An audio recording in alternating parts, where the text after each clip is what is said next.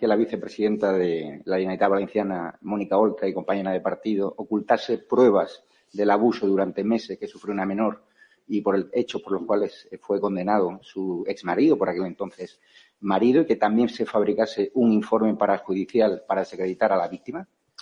Yo condeno que se den siempre informaciones falsas. Muchas gracias. Ha sido usted Lo dice la Fiscalía, no lo digo Eh, yo. no, no. Sí, Gabriel, usted ha sido muy crítico eh, con la presencia de Sarkozy, un condenado en la convención del, del Partido Popular. Ustedes también llevan condenados a sus actos independentistas. ¿Por qué ese doble trato? Con- le voy a responder lo mismo que le respondo a su compañero o empleado. Eh, con todo respeto hacia su persona, no participamos de burbujas mediáticas de la, de la ultraderecha. Pero preferiría que le preguntase tal vez la invitada que llevó a su programa y que dijo que había que matar a Vox o tal vez el diario Gara. ¿Sabe qué pasa, Javier Negre? Mm. Es que yo aquí aguanto a 52 diputados de Vox cada día. Aguantaron 53, pues ¿Por me qué? da, me da un palo terrible. ¿Sí sabe usted a qué voto? Vale.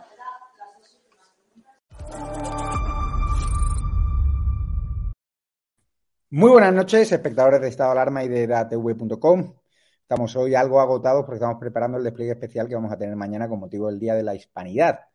Un día donde tendremos a reporteros en distintos puntos de España, especialmente en Madrid, tendremos en Sevilla, en Barcelona y en Valencia, donde os informaremos eh, de cada acto que simbolice. Eh, y que homenajea nuestra seña de identidad, nuestra bandera, a lo que somos, ¿no? Un abrazo fuerte a todos los que nos seguís, a todos los que nos habéis apoyado este fin de semana en, el Viva Vox 21. La verdad que ha sido alucinante lo que ha montado Vox congregando a más de 20.000 personas y toda la muestra de agradecimiento, todo el cariño que hemos recibido. Hoy habréis leído una información de que el domingo estrenamos Prime Time en el Toro TV. El miércoles haremos un programa especial para dar alguna pista, es cierto, ¿no? Agradecer a Julia Arice y al equipo de Toro TV, ¿no? De que nos hayan brindado esta oportunidad. Ya era hora, ¿no? De que uniésemos fuerzas, ¿no? Dentro de la derecha mediática. He tendido la mano a otros medios, como sabéis. Hoy entrará Decisión Radio, que está Javier García Isaac y Eduardo García Serrano.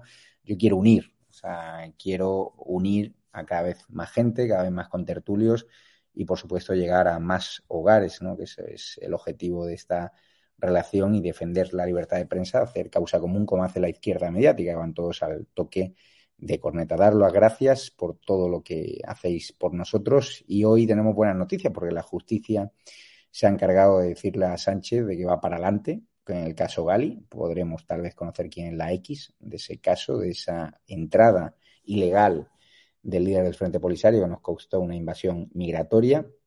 También vamos eh, a ver ¿no? eh, por qué la justicia le ha dicho a Sánchez que tiene que darnos eh, el coste de sus viajes privados, de sus desplazamientos, por ejemplo, en Falcon a Benicassin, que desde el año 2019 pues se niegan a dar ¿no? a los medios que lo solicitan por el portal de transparencia o, los partidos en el Congreso de los Diputados. Y también hablaremos, ¿no? como no, de esos 6,7 millones de euros, de esos contratos originales que ha aportado ¿no? el Pollo Carvajal, yo ahora mismo soy fan del Pollo Carvajal, porque tiene a todo Podemos en vela, para entregar ¿no? esos 6,7 millones de euros que pagó la dictadura chavista, Maduro y Chávez, a la Fundación CEPS, que es el embrión de Podemos. Y decía Pablo Echenique el otro día, nos decía que eso era una noticia fake, Pablo Iglesias igual, pues parece ser que el ex espía, el ex jefe de inteligencia del gobierno chavista, pues, pues tiene mucha información y los tiene completamente en vilo. Saludo ya a Eduardo García Serrano, a Javier García Isaac y a Roberto Centeno. ¿Qué tal estáis? Eh, ¿Qué tal, eh, Javier? Eh, felicidades por, oye, lo primero felicidades por el trabajo y el despliegue de, del Sí. fin de semana. Y tú, no, no coincidimos, no te vi No, allí. no, no, yo estaba por ahí también, ¿eh? Sí, sí. No, no, que te, sé, te he visto en Twitter que andabas por ahí, pero había tanta gente que la verdad es que era, Sí, sí. era muy. Y a- Eduardo creo que estuvo en, en Ondas, en las Ondas, trabajando el fin de semana ahí en Decisión Radio. Pero, Sí, pero bueno, vamos a empezar con, Sí. creo que Luis Aranda tiene el corte. Hoy estaba en el Congreso del Diputado y le he preguntado a Iván Espinosa Monteros por qué medios aparentemente defensores de la libertad y, y conservadores que tienen entre sus lectores muchos afines a Vox, por qué no han recogido con la misma repercusión que recogieron ¿no? el, el acto, la convención del Partido Popular de hace dos semanas. Vamos a escuchar a Iván Espinosa Monteros lo que nos cuenta. Señor portavoz, ¿a qué cree usted que se debe que los eventos del Partido Popular, como la convención de hace dos semanas, hubiesen tenido una repercusión mediática mayor en medios eh, conservadores cuyos lectores eh, manifiestan incluso en los comentarios afinidad con Vox? Muchas gracias por su pregunta. Eh, sin duda se debe a un caso de corrupción bastante extendido, no entre los políticos, sino entre los medios de comunicación. Pero no cabe duda que no es otra cosa. Mire, este fin de semana ha dimitido el, primer ministro austriaco, señor Kurz. ¿Saben por qué ha dimitido? Ha dimitido porque se ha descubierto que ha pagado a ciertas instituciones para que publiquen encuestas que le favorecían. Mire, eso es una forma de corrupción también, no ya del político, del periodista. Si en España tuvieran que dimitir todos los políticos y todos los partidos que han pagado para publicar encuestas que les favorecen y que, por cierto, dejan mal a otros como nosotros, lo de que solo queda Vox sería literal. Tendría que emitir, dimitir 315 diputados de este Congreso, perdón, 298 diputados de este Congreso y quedaríamos 52. Porque la corrupción que existe en el mundo de la política es incompleta si no tenemos en cuenta la corrupción que existe en el mundo del periodismo. Ocultar lo que ha pasado este fin de semana, o buscar la foto que parezca que el señor Abascal estaba solo en vez de estar delante de los 15 o 20 mil personas que ahí estaban, mientras sacamos las fotos de otros líderes en actos mucho menores e intentamos tapar una noticia con la otra, pues ya sabemos a lo que se debe. Aquí hay medios que están decididos, pero algunos de manera editorial, a intentar acabar con Vox, si es que lo han dicho. ¿Qué hacemos con Vox? Oiga, usted no tiene que hacer nada con Vox, usted tiene que dar las noticias y la opinión que quiera, pero lo que están intentando hacer está muy claro y tiene un nombre, que es corrupción periodística, no me cabe duda. ¿Qué te parece, Eduardo García Serrano? ¿Es corrupción periodística? Porque solo había que leer ABC el domingo para darse cuenta que, estaban engañando a la gente. O esos columnistas que hablaban de que aquello era como una fiesta de pueblo, donde acabó terroríficamente mal, donde la gente estaba borracha. No hubo ni un solo incidente, como ha dicho Espinosa los Monteros. Todo quedó limpio como una patena. ¿Hasta cuándo van a estafar eh, estos medios de, de comunicación o desinformación a lectores que son, son afines incluso a partidos de la derecha como Vox. Eh, no es corrupción periodística en tanto en cuanto el periodismo, eh, como yo lo entiendo, como yo lo aprendí, como yo empecé a ejercerlo, eh, el periodismo ha muerto. El periodismo no existe. Hoy el periodismo, que sigue llamándose así, mal llamándose periodismo, se ha convertido en la correa de transmisión de los intereses de los partidos políticos, de los dos grandes partidos políticos, no grandes por, por, su, por su grandeza de alma y de espíritu, sino por su dimensión eh, eh, electoral, que son el, PSOE y el PP. Eh, en, los territorios separatistas, el periodismo, mal llamado periodismo, es la correa de transmisión de los poderes separatistas, tanto en, en Vascongadas como en, en Cataluña. El periodismo ha muerto. Entonces lo que hay hoy son juglares, juglares de los partidos políticos y están en almoneda permanente porque los medios de comunicación en los que trabajan, que están absolutamente hipertrofiados en cuanto a plantillas, nóminas, etcétera, sobreviven gracias a que los partidos políticos, cuando están en el poder, vía presupuestos generales del Estado, les inyectan una cantidad indecente de dinero y cuando están en la oposición, pues también, como acaba de suceder con el debate, les inyectan una cantidad indecente de dinero. El PP de Galicia le ha metido 20 millones de, euros a un, un, digital que de momento no lee nadie. ¿eh? Tiene el amparo del CEU y tal, pero el, el, dinero se lo ha metido el PP gallego. ¿eh? Es, esta es la relación periodismo-poder. El periodismo nace para controlar al poder. ¿eh? Por eso, cuando nace el periodismo, se erige como el cuarto poder. ¿eh? Los tres poderes del Estado, legislativo, ejecutivo y judicial, y el cuarto poder, que es el periodismo que controla al poder. Bueno, pues el periodismo desde hace muchos años en España está controlado por el poder y solo quedan medios a los que yo denomino guerrilleros, medios que son lo que fue el empecinado a partir de 1808, Decisión Radio, Estado de Alarma, eh, Federico Jiménez Los Santos y, poco más, y poco más, que no viven de las subvenciones y de las inyecciones de dinero de los partidos políticos o del gobierno y que ejercen un periodismo libre. Cuando una empresa periodística se pliega a publicar en un sentido u en otro en función de que me van a meter o no una campaña publicitaria de lo que fuere, de lo que fuere, has matado al periodismo porque has matado la independencia del periodismo y te conviertes en un vasallo del poder. Dejas de controlar al poder para estar controlado por el poder a través de las inyecciones financieras que el poder quiera o no meterte en función de lo que digas o dejes de decir. Y ese es el periodismo, mal llamado periodismo, que padecemos en España en plena democracia. Ojo, ¿eh? en plena democracia. O sea, en una democracia no existe un periodismo democrático, no existe un periodismo libre, no existe un periodismo independiente. En una democracia.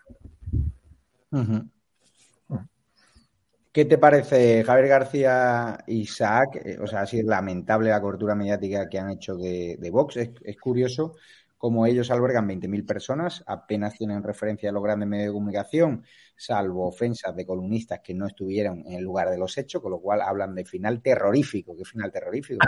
Lo mismo se mamó en Lavapiés y el, columnista no llegó a ir al acto de Vox. Yo estuve allí, tú estuviste allí, fue un ejemplo de buen ejemplo. Gente de todo tipo de clases sociales, gente guapa, gente obrera, gente de todo tipo de condición social y económica. Lo único que falló, y se lo he dicho al organizador, es un poquito, a lo mejor la, comida, que era un poquito cara, pero eso no es responsabilidad de, de Vox y ya han dicho que lo van, lo van a revisar para los próximos eventos, pero fue un exitazo y es curioso cómo han dedicado más titulares a las mil personas de Pablo Iglesias que a las 20.000 de Vox. Bueno, pero es que se trata de eso, se trata de silenciar una alternativa. Pascal lo dijo muy claramente. Aquí no se trata, eh, eh, aquí eh, se trata del relevo entre PP y PSOE. Mire, a uno le puede gustar más o menos Vox, pero lo que hubo este fin de semana en, en IFEMA fue un ejemplo de civismo. de verdad, es decir, ya no le puede gustar, no, fue un ejemplo de civismo, un ejemplo de alegría, familias, amigos, aquello quedó más limpio que cuando empezó el sábado. insisto, ¿qué es lo que pasa? Eh, estos medios, lo ha dicho, yo creo que lo ha retratado muy bien Eduardo García Serrano, además a, lo largo de todos estos años suyos de profesión. Es decir, eh, se trata, eh, igual, y lo, ha dicho también Iván Espinosa de Montero, con las encuestas. ¿Quién paga estas encuestas? Coño, perdonadme por la expresión, hoy en el español, Yolanda Díaz sale la política mejor valorada de este país porque se está fabricando un líder. que quién conoce a Yolanda Díaz. Es decir, y es la política más valorada. Y las encuestas son una absoluta patraña y una manipulación. Por cierto, algunas de estas con Pellojeta Ramírez eh, a la cabeza, que eso eh, eh, es un, es, el paradigma. Lo de Pellojeta al periodismo es de verdad para hacérselo mirar a algunos. Estas encuestas, pues estas encuestas, nos quejamos, el problema de las encuestas de Tezanos es que la pagamos todos los españoles, pero el problema de Sigma 2 o de la demás se las paga y sale el resultado que le quiera el que paga esa, esa encuesta, que todos nos podemos imaginar quiénes son y quiénes son los interesados en que digan, estos se hunden, hay que votar al PP que vuelve Sánchez. Hombre, está clarísimo. Y el acto de hoy, el acto de este fin de semana, perdón, eh, ha causado, no miedo, ha causado en el PP pavor, pánico pánico, porque con todo en contra, el nivel de movilización, dos días seguidos, con lo agotador que es eso, insisto, que uno le puede gustar, yo no, uno puede estar de acuerdo, yo tal, no, pero vamos, en lo que es indudable es que ha sido un exitazo de convocatoria, de asistencia, de organización, vamos, no se le puede poner pero, el pero ha sido los medios de comunicación que no les interesa dar publicidad a esto porque tienen miedo a que, a que se les acabe el chollo, porque se les puede acabar el chollo de la subvención, porque estos medios de qué viven, no viven de sus oyentes, ni de sus lectores, ni de quien les ve. Le está sin cuidado quien les vea, aunque no los lea nadie. Le está sin cuidado. Si se lo lleva muerto, con dinero por ciento de todos los españoles. Le está sin cuidado. Y ellos saben lo que tienen que decir, pues para seguir recibiendo esas subvenciones. Y ellos tienen muy claro quién tiene que ganar en las próximas elecciones para seguir ahí Y solo hay dos opciones, o PP o PSOE. Eso lo tienen clarísimo estos medios de comunicación, pero clarísimo. Si gana el PP recibirían un poquito más y si gana el PSOE, pues depende de la edad que tú seas, pues también, ya está. Pero no hay nada más que eso. Es el bipartidismo mediático, porque si uno se da cuenta, ABC, Mundo o Razón es la misma basura, el mismo panfleto. Y si luego se metes en el país, el periódico Cataluña, La Vanguardia, la misma basura, los mismos panfletos, portadas intercambiables. De vez en cuando un columnista que se salva, de un columnista que uno le cae bien, que si Juan Manuel de Prado está aquí, que si el otro está más allá, se acabó. Es una basura, una vergüenza, por cierto. Insisto que es una opinión muy personal, ¿eh? Pues Roberto Centeno, ¿qué opina de la escasa, del escaso eco mediático del, del eventazo de Vox en comparación con la Bueno, del Partido Popular? pues, o- bueno, Eh, yo no solamente es que opino, es que les voy a dar un par de noticias a nuestros oyentes. En primer lugar, eh, eh, ha habido dos encuestas eh, recién publicadas en dos medios, no voy a decir cuáles, pero en fin, todos ustedes lo saben, diciendo que, bueno, que prácticamente después de la, la convención esta del aplauso y, bueno, y de poco más de Casadín, eh, que bueno, que iba a arrasar o poco menos. eh. Bien, si ven, eh, se molestan en ver las dos encuestas, en la primera de ellas, en la primera de ellas, mm, Casado mm, tenía un escaño más que la que habían realizado hace dos meses. Eh, me estoy refiriendo a la Doque Diario para no andarnos con historias. ¿eh? Eh, hombre, hombre, Eduardo, que tú eres una persona seria. ¿Cómo coño puedes decir eso? Que esto es una maravilla cuando ha sacado un escaño más, según lo que vosotros os han contado. Bien, es que eso es ni siquiera, es ni siquiera uno, no es ni siquiera el error, el error, eh, digamos, mm, el error, error de conteo del tema. Por lo tanto, eso significa que mm, no ha sacado nada. Luego ha habido otra de- del español, mm, en la cual está peor todavía, porque prácticamente, prácticamente entre Casado, eh, que saca una cifra mucho más baja que la que da OK Diario, eh, y Vox no suma. Bien, a lo que voy. Estas dos encuestas, eh, que por otra parte, es que tienen un recorrido muy corto, porque desgraciadamente mm, eh, eh, no mm, han tenido en cuenta el cambio de opinión que pueda haber producido o vaya a producir eh, los presupuestos generales del Estado, donde eh, se han dedicado con deuda, nos han endeudado los españoles en 135.000 millones de euros eh, para comprar votos. 40.000 millones, eh, perdón, 60.000 millones nos hemos endeudado para comprar los votos de los eh, pensionistas, 20.000 millones para comprar el voto de los funcionarios, 12.600 millones para comprar el voto de los jóvenes, etcétera, etcétera. Bien, esas, esas encuestas todavía no están. Por lo tanto, vamos a ver ¿eh? qué es lo que opina el personal cuando, mm, cuando eh, valoren ¿eh? Eh, los 135.000 millones que les va a regalar este gobierno que, de un dinero que España no tiene. ¿eh? Y que la gente del PP no ha dicho ni, ni mu. Bien, pero es que le cuento un hecho mm, que lo he vivido directamente. Mm, hemos pedido, otra persona que lo ha hecho en un sitio y yo que lo he hecho en otro, eh, mm, a GAT3, GAT3, ¿eh? y a Sigma 2, Sigma 2, ¿m? él eh, hicieran una encuesta que mm, eh, la iban a, iba a publicar un medio muy importante de este país, no le voy a decir cuál. Nos habían dicho que sí al principio. Porque esto lo iba a financiar eh, Bermejo, ¿eh? y eh, mm, esta encuesta, señores, tenía por objeto, tenía por objeto mm, dar, eh, vamos, que una de estas dos grandes nos han parecido las dos más representativas, GAT3 y Sigma 2, hicieran una encuesta para saber si la derecha española preferiría votar a un partido de centro derecha liderado por Isabel Díaz Ayuso y o a el Partido Popular liderado por Casado. Ya hay una encuesta con 3.500 respuestas en las redes, en la cual el 97%, 96% votaba a Ayuso y solo un 4% a Casado. Bien, eh, ¿sabéis, queridos amigos, lo que ha ocurrido?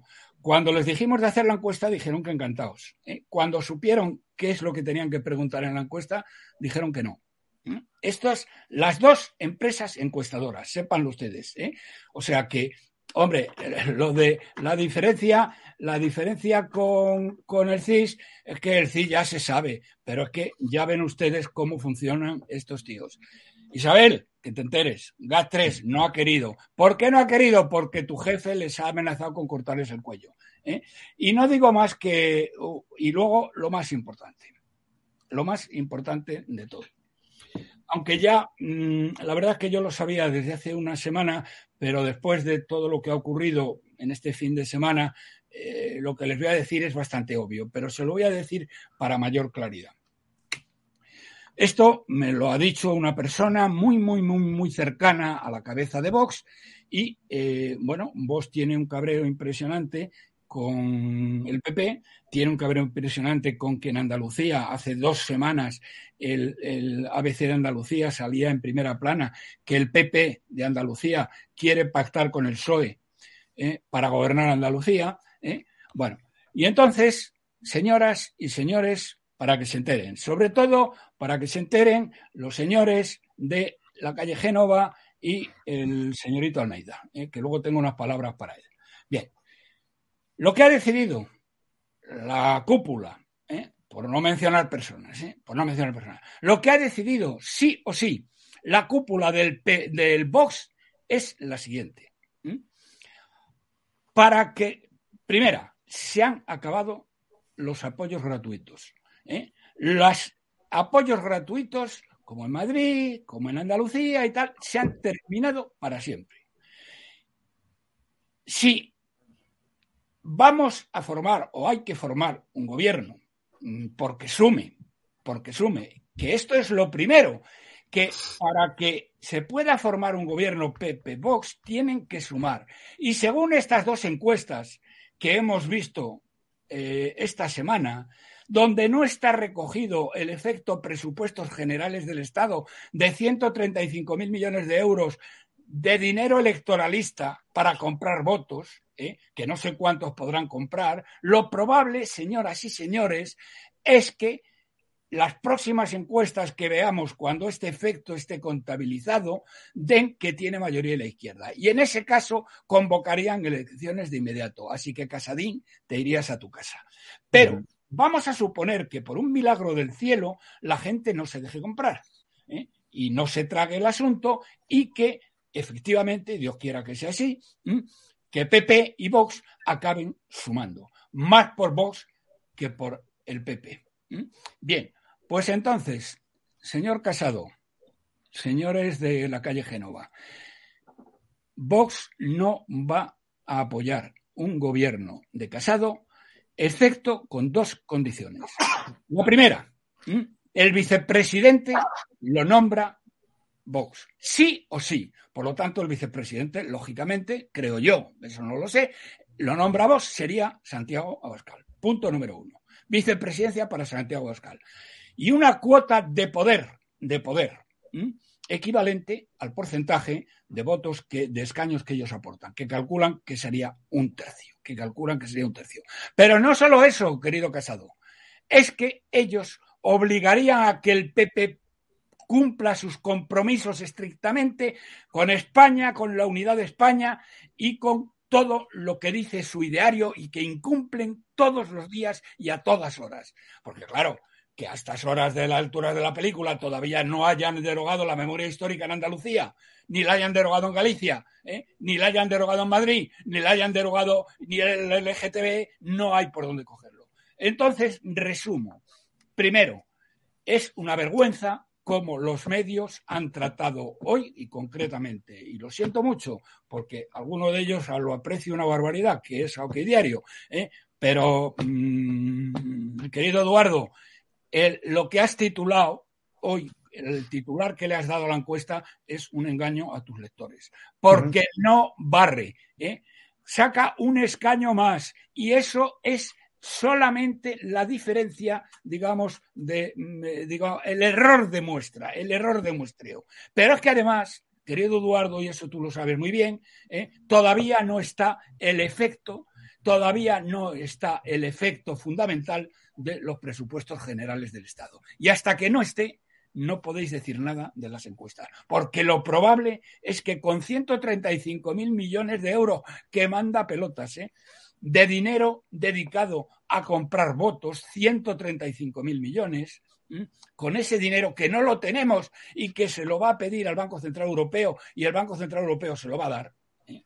por una panda de corruptos. ¿eh? Bien, pues con esto ¿eh? va a ganar la izquierda. Y lo probable es que si gana la izquierda, si la izquierda, mejor dicho, si la izquierda, la izquierda quiero decir, los terroristas, los golpistas, los traidores del PNV, la chusma bolivariana, etcétera. Bien, pues si todo ese conjunto de antiespañoles de la antiespaña suma mayoría, convocará elecciones el sátrapa de Moncloa y te puedes ir a tu casa casado. Pero si no fuera así, y Dios quiera así, y rezo por ello, eh, y PP y Vox eh, suman, que sepas que Abascal no va a apoyar un gobierno contigo, eh, a no ser que les deis la parte proporcional, incluida la vicepresidencia, y sobre todo que tengáis una política honesta con España y con los españoles, porque lo que habéis hecho hasta ahora ha sido traicionar a España, a los españoles, y Rajoy además financiar el golpe de Estado de Cataluña.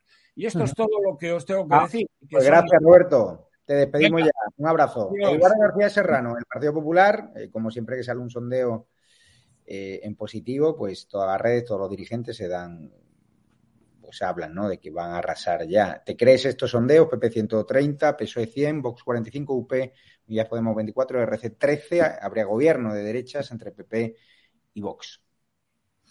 No, no me lo creo. No me lo creo en, eh, absoluto, porque queda mucha legislatura, eh, más de la mitad, eh, queda um, mucha España que está fuera de la órbita eh, del caldo de opinión pública escaso, potente, pero escaso que hay en Madrid. son millones de compatriotas nuestros que no reciben más información que la que les dan sus televisiones autonómicas, sus diarios de cabecera eh, eh, todos ellos eh, del gobierno o del Partido Popular, y estos españoles viven absolutamente desconectados de la realidad, en tanto en cuanto además están recibiendo muchísimas subvenciones por parte del gobierno socialista.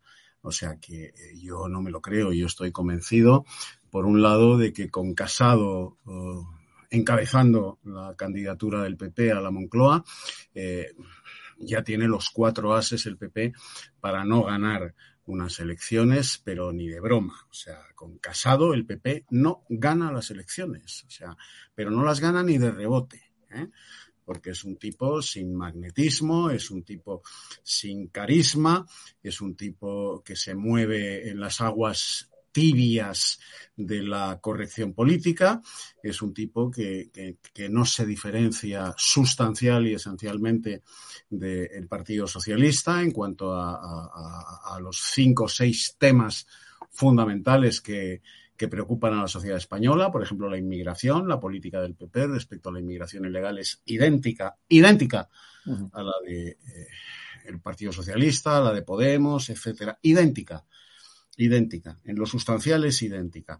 En cuanto a la Agenda 2030, el primero que firma la Agenda 2030 es Mariano Rajoy, el Partido Popular la ha asumido, en fin, la política exterior es la misma. Eh, o sea, no, no traspasa.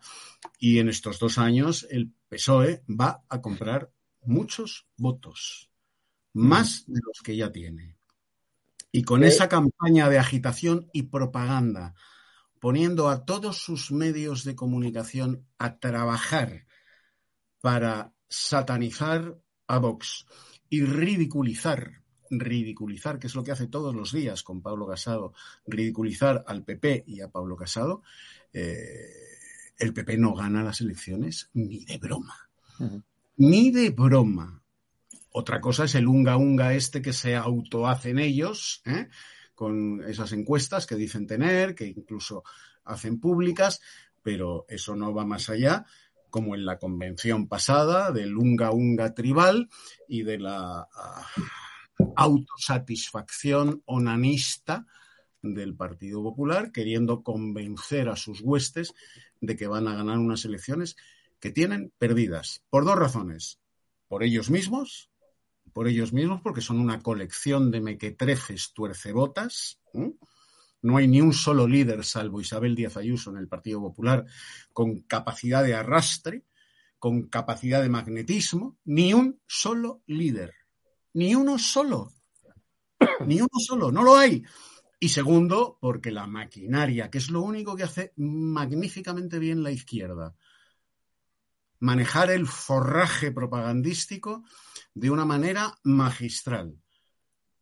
No hay líderes y hay una maquinaria de forraje propagandístico que en cuanto aventemos elecciones generales se va a poner en marcha para primero tratar de destrozar a Vox y segundo ridiculizar, porque al PP no hay que destrozarlo, se destroza el solito. Basta con ridiculizarlo, que es lo peor de todo. El PP no gana las elecciones, vamos, pero ni de coña, salvo, salvo el paso que decíais el otro día que Isabel Díaz Ayuso no se, no se atreve a dar, es que ese paso no lo tiene que dar ella. Ese paso lo tiene que dar Génova. Y Génova debería plantarse y decir, mira Pablo, contigo no vamos más que al despeñadero. Ya te digo yo que... La única posibilidad que tenemos de ganar las elecciones es con esta señora.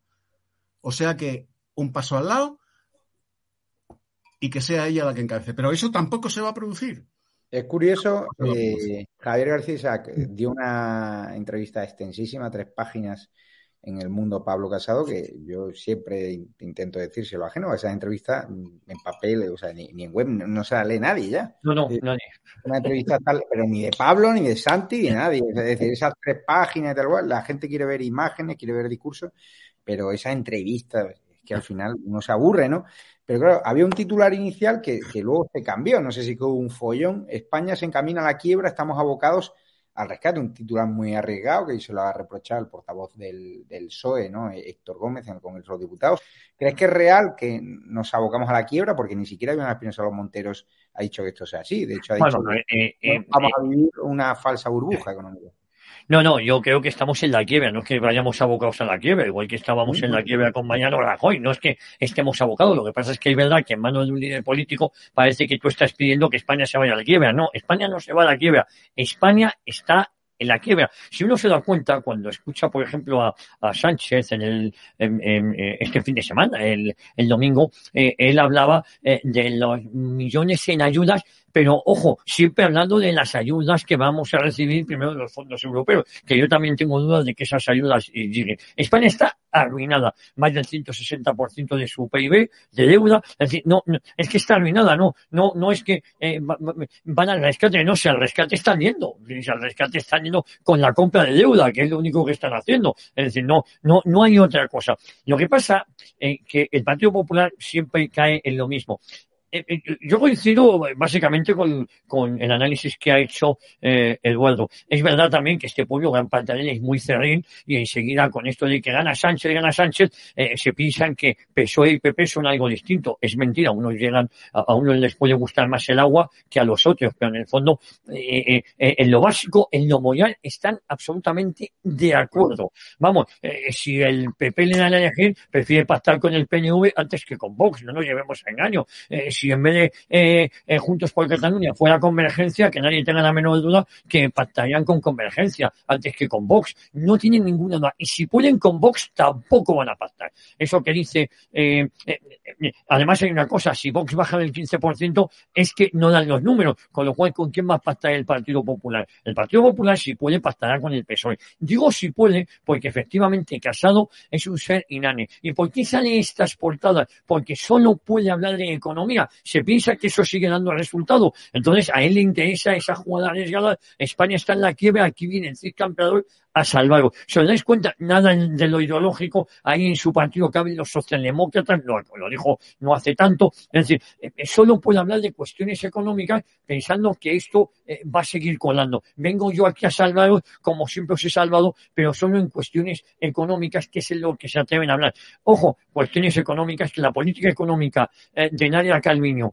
o de cualquier ministro que nombrara Casado iba a ser la misma. Es más, eh, si a Casado se lo pones fácil, se queda incluso con Nadia Calviño en el caso de que pudieran gobernar, que coincido con, con eh, Eduardo. Eh, todo esto es una campaña mediática. A mí lo que me llama la atención es que yo creo que con la movilización que está habiendo de todos los partidos, el próximo fin de semana tenemos el Congreso del eh, PSOE, es que las elecciones quizás estén más cerca de lo que pudiéramos pensar. Y en vez de dos años, a mí me da la sensación de que están en uno, porque esta movilización de los partidos eh, van por ahí los tiros. Y, ahora, eh, eh coño, hay, en, en España hay una derecha mediática, entiéndase, los medios que están al servicio del Partido Popular. Los medios y esas encuestas. ¿Eh? porque cuando el titular, eh, eh, encuesta de Sigma 2 para Antena 3, no, mira, encuesta del Partido Popular a través de Sigma 2 para Antena 3. Eso yo creo que sería el titular más acertado. Encuesta del Partido Popular a través de Sigma 2 para Antena 3. no, no cabe la menor duda de que hay una ofensiva mediática y cada uno mueve los medios de comunicación que tiene a su alcance. Y el Partido Popular tiene unos cuantos, ¿eh? Sí. Si, me permites, me permites. porque tenemos mucho bloque. Te doy 30 segundos. Eh, para, para, apoyar lo que ha dicho Javier del de, el ansia de pacto del PP con el PSOE. Esto está ensayado ya. No mm. llegó a fructificar, pero ya está ensayado. Eh, eh, Javier Negre, por aquellos entonces, pues probablemente andaba a gatas. Mm. Era muy chiquitín ni había nacido. Javier García Isaac ya estaba pegando tiros periodísticos. Cuando Aznar gana por primera vez las elecciones por una diferencia de 200.000 votos con Felipe González, con el entonces todopoderoso Felipe González, ¿eh? 200.000 votos de diferencia, ¿eh? escasos, mal contados, el PSOE le ofrece al PP que gobierne él, pero no Aznar, Alberto Ruiz Gallardón se reúnen en Valdemorillo Polanco, Felipe González, Alfonso Guerra, la plana mayor del PSOE, para negociar este cambio eh, en la presidencia del PP y del gobierno con Alberto Ruiz Gallardón, que era el elegido por parte del PSOE y del país. Y el país. Como 200.000 votos no son nada, pero habéis ganado las elecciones, que gobierne el PP, pero con eh, el apoyo del PSOE a Alberto Ruiz Gallardón como presidente del gobierno. Y Alberto Ruiz Gallardón dijo que sí. Hoy, hoy harían esto envuelto en la necesidad de un gobierno uh, de coalición estilo alemán. Estilo alemán y el PP tragaría. Y el PP tragaría, porque Pablo Casado tiene las mismas ganas de llegar a la Moncloa que Pedro Sánchez de permanecer. La justicia, la justicia ha acorralado a Sánchez. Hoy dos malas noticias, una relacionada con la X del caso Gali y otra con la Audiencia Nacional que ha rechazado el tercer intento del gobierno para ocultar la información pública sobre sus viajes privados en vuelos oficiales en Falcon desde el año 2019. Le reitera que debe ofrecer datos básicos, además de condenarle otra vez a pagar las costas judiciales. Eh, Javier, eh, ¿cuándo vamos a conocer el coste real de sus viajecitos en Falcon, del jamón ibérico que se come, de sus usos de la residencia oficial no solo para él, sino para sus colegas? O sea, España lo está pasando mal, la gente no puede pagar la luz. Y este no es que se vaya de parranda con nuestro dinero, es que encima oculta lo que le cuesta. Eh, Javier. De la transparencia, claro.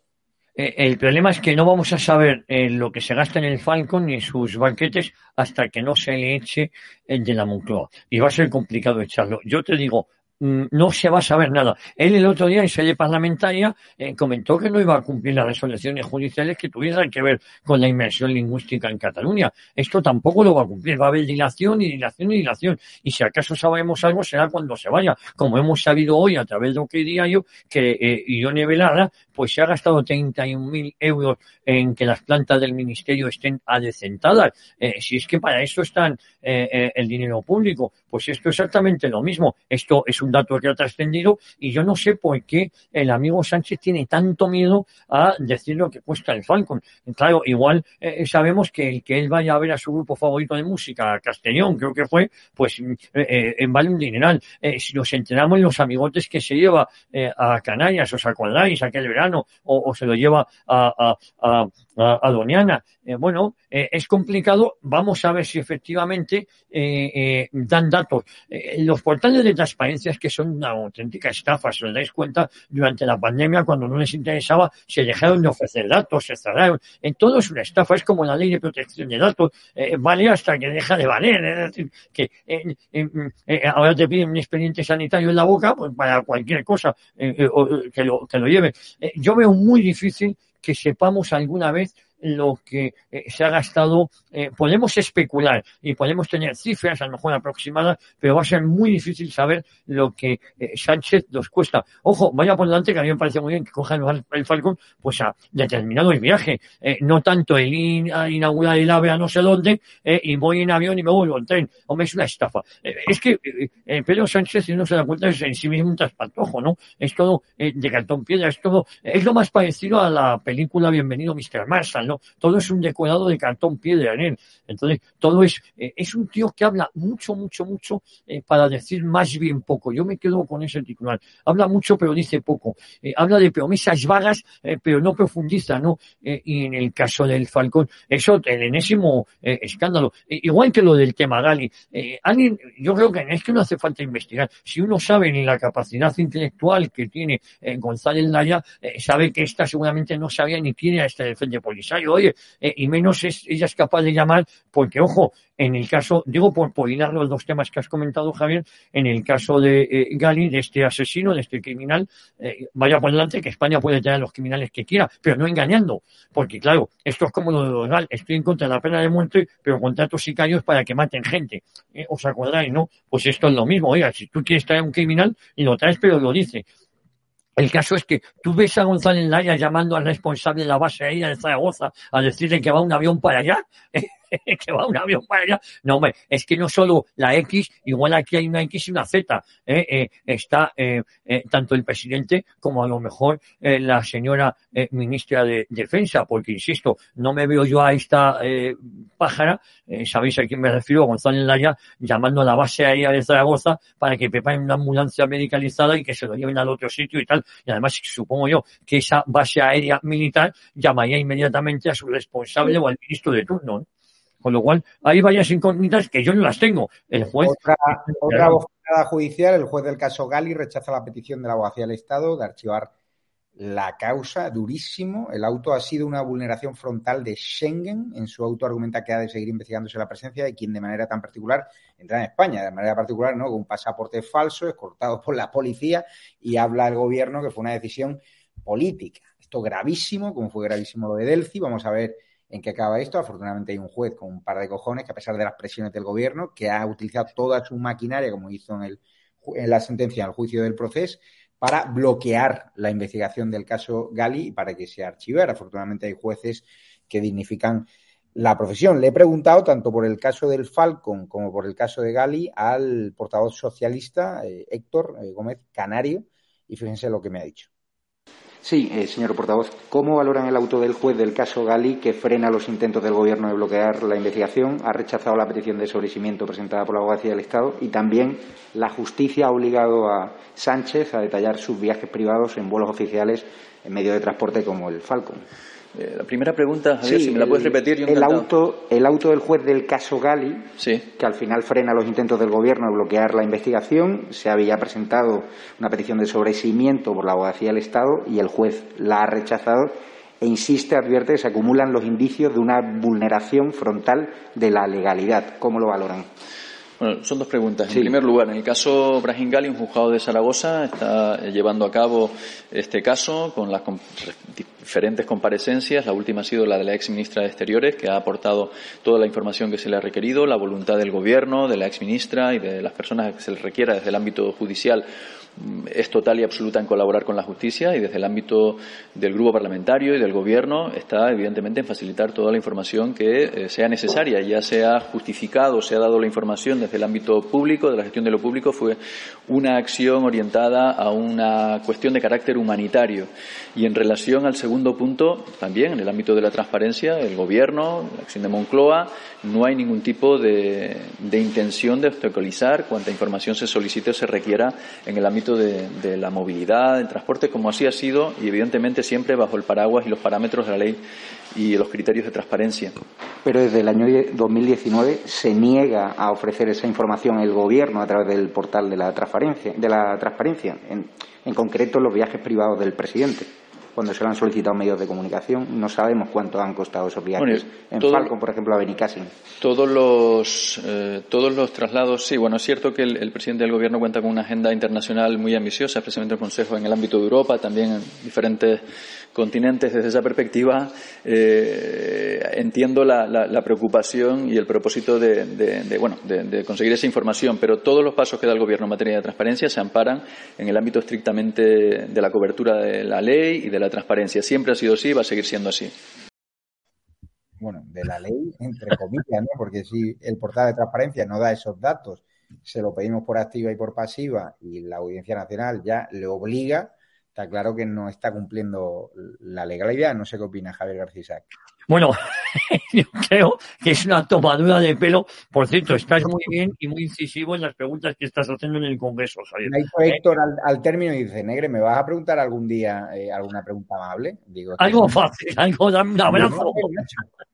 Dice que te invita una brava o algo. No, es, un tipo simpático, ¿eh? Sí, sí, por lo menos. Era una eh, imbécil pero Héctor es un tío cercano, cerca de, o sea, los pasillos, te cuenta cosas off the record y tal igual, es socialista, eh, pero este es de Tenerife un tío mucho más abierto y más afable y que al menos nos responde, ¿no? De forma educada. Hombre, eh, si comparas la contestación que te da el sinvergüenza del charnego del separatismo, la mascota, el, que hace honor a su apellido, el rufián de rufianes, o, o Valdoví, pues hombre, eh, este eh, tiene cierta educación. Lo que pasa es que es muy gracioso, insisto, sobre los portales de transparencia. Es una de las mayores tomaduras de pelo que hay, esto de los portales de la transparencia. Y claro, a, a Héctor se le olvida también decirte que es la propia abogacía del Estado la que se ha puesto a obstucar, a obstucar, obstruir en la medida de sus posibilidades todo lo que pueda la, investigación. Porque la abogacía del Estado está al servicio ni más ni menos que del gobierno, que no del Estado. ¿eh? Y si os dais cuenta, la abogacía del Estado ya no está para servir al Estado, porque el Estado está por encima del gobierno, no. Está al servicio del gobierno y hace de abogado defensor del gobierno y de que el gobierno le dice, porque lo hemos tenido que ver en el caso de Puigdemont. Eh, eh, Puigdemont no solo ha tenido un terrorista en la defensa, sino ha tenido a la abogacía del Estado, el que tiene que defender al Estado español y se pone del lado de aquel que desea romper el Estado de España. Bueno, en este caso, la abogacía del Estado eh, ha estado, ha quedado patente y manifiesto que está ejerciendo de abogado defensor de González Laya.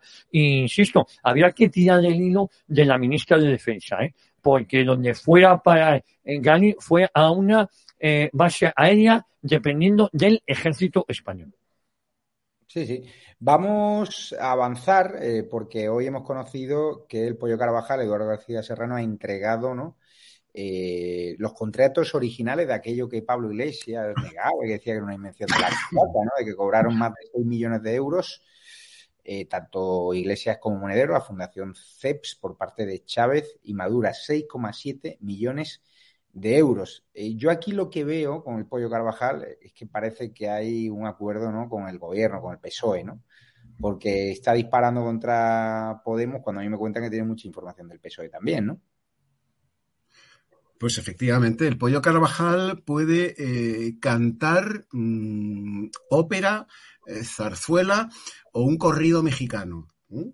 No va a pasar nada no va a pasar absolutamente nada. ¿Y por qué no va a pasar nada? Porque Podemos está blindado. ¿Y cómo está blindado Podemos? Con cinco tipejos que se sientan todos los martes en la sala del Consejo de Ministros. Ese es su mm. blindaje. Ese es su blindaje. Y mientras Podemos permanezca en el gobierno de España, el pollo Carvajal puede cantar ópera. No va a pasar nada. Puede enseñar los contratos firmados de puño y letra por eh, Hugo Chávez y por Nicolás Maduro y por todos los jerarcas criminales de ese régimen comunista y narcoterrorista que es el venezolano, que no va a pasar absolutamente nada. Ninguno de ellos acabará sentado delante del banquillo de los acusados. Lo acabamos de ver, como muy bien matizaba mi queridísimo Javier García Isaac. La abogacía del Estado en el viaje de Gali está al servicio del gobierno, no del Estado. Tenemos un gobierno, un sistema, un sistema cuyo poder ejecutivo, cuyo gobierno controla el poder judicial, por supuesto el poder legislativo a base de la aritmética parlamentaria, pero es que además controla, como hablábamos al principio del programa, al cuarto poder, a la prensa. Hmm. No va a pasar nada. Y déjame que te diga una cosa, Javier. Tú como Javier Negre, como periodista, eh, mereces la laureada de San Fernando por lo que estás haciendo en el Congreso de los Diputados. Pero todo lo que te rodea alrededor eh, mm. De los puestos de la prensa, desde donde preguntan los periodistas, todo lo que te rodea es chusma periodística y chusma humana. Y asumo estas declaraciones como propias. ¿eh? Hay excepciones, ¿eh? voy a pedir porque en mis tiempos, en mis tiempos, en mis tiempos, cuando yo tenía 20 años, era un joven reportero de 20 años, si un político, un empresario, el que fuere, en una rueda de prensa, le da una contestación a un compañero porque le hace una pregunta eh, molesta, que es el deber de la prensa, hacer preguntas molestas. Las preguntas amables las hacen los pajilleros, ¿eh? los pajilleros periodísticos. Los periodistas de verdad hacen preguntas molestas, porque están para controlar al poder. Si en mis tiempos, repito, a un periodista como tú le contesta quien fuere, un ministro, un empresario, el que fuere, le contesta como te contestaron Rufián y el Baldoví de los cojones, en ese momento toda la prensa asistente al acto se levanta y sale de la sala. En solidaridad con el compañero. Si, si yo fuese, contestar.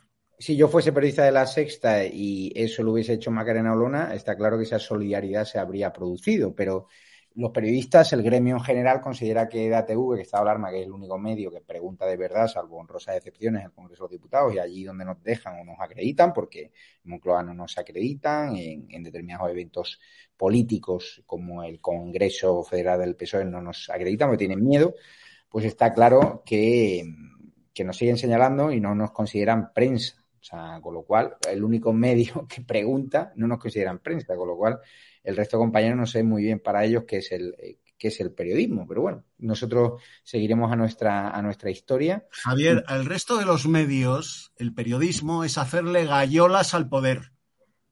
Hmm, Hablemos pues claro, hacerle gallolas al poder, esté quien esté en el poder. Hmm, Porque cuantas más gallolas le haga yo al poder, ¿eh? Más garantizada tengo mi nómina. Sí. ¿Ese es el periodismo de hoy? Por cierto, nadie le ha preguntado hoy en la rueda de prensa de Podemos, donde no nos han dejado pasar. O sea, dicen que hay que acreditarse, luego le escriben mail si no contestan. Por Alberto Rodríguez, este que fue condenado por patear a un policía, pues Javier García Isaac, Vox exige al Congreso retirar ya el escaño a Alberto Rodríguez, de un agresor de policía, porque el tipo eh, está, está inhabilitado para el sufragio pasivo, pero puede ser, seguir siendo diputado y cobrar de nuestros impuestos. Es el mundo al revés, ¿no? Bueno, eh, eh, eh, yo te recuerdo que más grave que esto es que un ministro del gobierno de España se solidarizara no con la víctima, no con el policía agredido, sino con el agresor. Os recuerdo que el Cursi Garzón, no confundir con el prevaricador Garzón, se solidarizó con eh, su colega eh, Rodríguez. Es decir, em, eh, siempre se solidarizan con asesinos, con criminales, con delincuentes, nunca con la víctima. Uno podría decir, bueno, es el ministro de España, va a llamar al policía, oye, ¿cómo te encuentras? Mi solidaridad para contigo porque la pena a este delincuente le ha caído poco. No, no, llamó al delincuente y en un tuit dijo que se solidarizaba con el delincuente.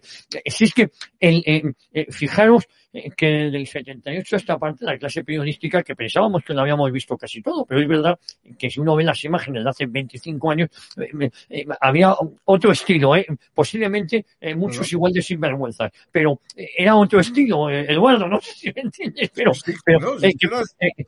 pero, por lo menos era, y ahora no, ahora hay un, un diputado que ha agredido a un policía y, se le venga. Hay un diputado, os recuerdo, que ha dado una patada en el estómago a un enfermo de cáncer porque le pidió un selfie y, y se le, también se le tapa y se le premia. Y la izquierda española está plagado de delincuentes plagado de delincuentes. Y concretamente en el comunismo de este país, y a lo mejor en el socialismo también, en cuanto, eh, sobre todo en el comunismo es mucho más evidente, cuanto mayor es tu carrera delictiva, más posibilidades tienes de llegar lejos. Entonces le tapa, le tapa el gobierno. A este delincuente, Alberto Rodríguez, que le tapa es el gobierno. El Vox puede pedir que le, quiten ya. Eh, bueno, eh, que hablen con la presidenta de la Cámara. La presidenta de la Cámara, después del cierre del, Parlamento durante seis meses, que ahora no, hemos sabido que ha sido ilegal, ha dimitido, ha tenido alguna dignidad, no, porque yo creo que la medida de quitarle el escaño a esta, a este individuo eh, tendría que ser por parte del de, eh, presidente de la Cámara, en este caso eh, Maichel Batet,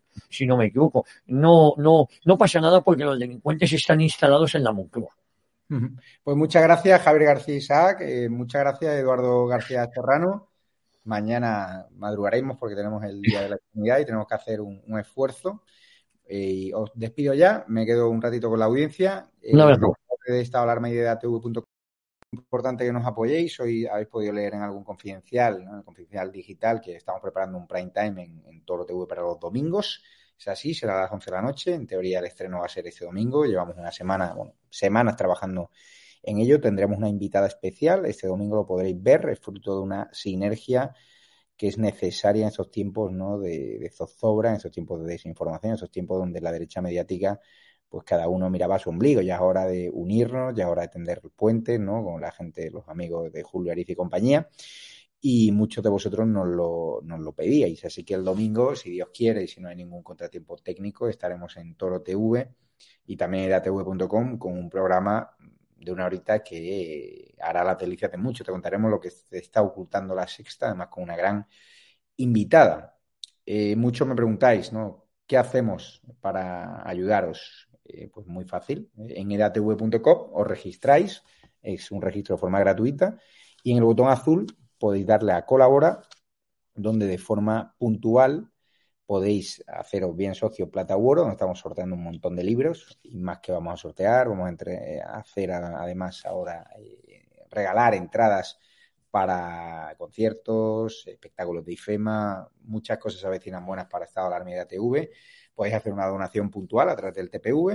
Ahí no hay ningún tipo de comisión, va directa la ayuda a nosotros y realmente lo necesitamos porque vemos cómo nacen medios que tienen más dinero, más medios y tal y cual y tratan de pues eh, llevarse al talento que nosotros creamos, que nosotros forjamos, porque al final entra mucha gente joven, los educamos, los sacamos a la calle, les damos minutos muy importantes. Yo con sus edades pues estaba llevando los cafés en Onda Cero en el mundo y, a mí me gusta que brillen ¿no? y cederles espacios de protagonismo a, a los jóvenes reporteros que tenemos. Hay otra fórmula de ayudarnos que es en la comunidad de YouTube, en el botón de unirse, en Patreon, como muchos estáis ya, muchos de vosotros me saludasteis diciendo que erais Patreons. También tenéis más fórmulas, que es la cuenta bancaria que veis en pantalla, ES72 2085 9298 7803 3043 1954. Es una transferencia muy facilita y nos ayudáis. Realmente nos hace muy felices los que incluso personas que lo estáis pasando mal, pues nos aportáis desde un euro hasta 50, o sea, al mes. Y la verdad que lo agradecemos porque no solo de agradecimiento vive el hombre, es un proyecto muy ambicioso, cada vez necesitamos más recursos, más profesionales técnicos y es importante que nos apoyéis y que nos deis ese aliento económico que nos permita algún día ¿no? mirar de tú a tú a la sexta en, en cuanto a recursos. También hay otra fórmula que hay una tienda online muy chula al 20% de descuento que es tienda.edatv.com tienda.edatv.com creo que Luis lo puede poner en pantalla o se le ha olvidado aquí está, lo pongo yo 20% de descuento tienda.edatv.com y lo dicho, si hacéis de EDATV os podemos regalar una camiseta exclusiva de ATV que algunos de vosotros que nos dijisteis que eran suscriptores plata oro, pues ya os la regalamos incluso el, fin de semana donde estamos agotados porque el evento fue chulísimo, pero hicimos el programa ahí en directo y vamos a seguir incomodando al poder, vamos a seguir haciendo las preguntas que nadie quiere hacer, vamos a seguir retratando ¿no? a los poderosos, retratando al, lado oscuro. Y, daros las gracias. Ahora os dejo con Murciano Encabronado, que va a estar con Vito Quile, donde le va a dar cera al gobierno. Gracias por vuestra ayuda. Me voy ya al sobre, que mañana tenemos desde las nueve y media de la mañana programación especial por el Día de la Hispanidad, por nuestro 12 de octubre.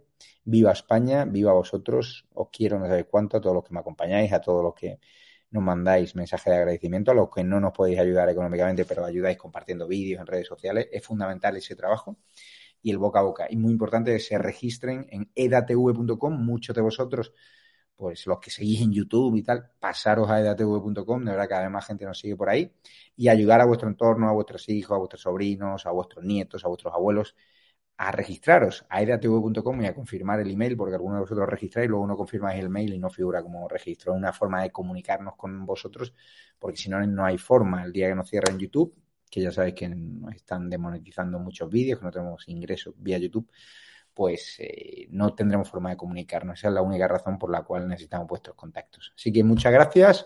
Nos vamos ya y si tenéis alguna información de interés nos escribís a info.edatv.com.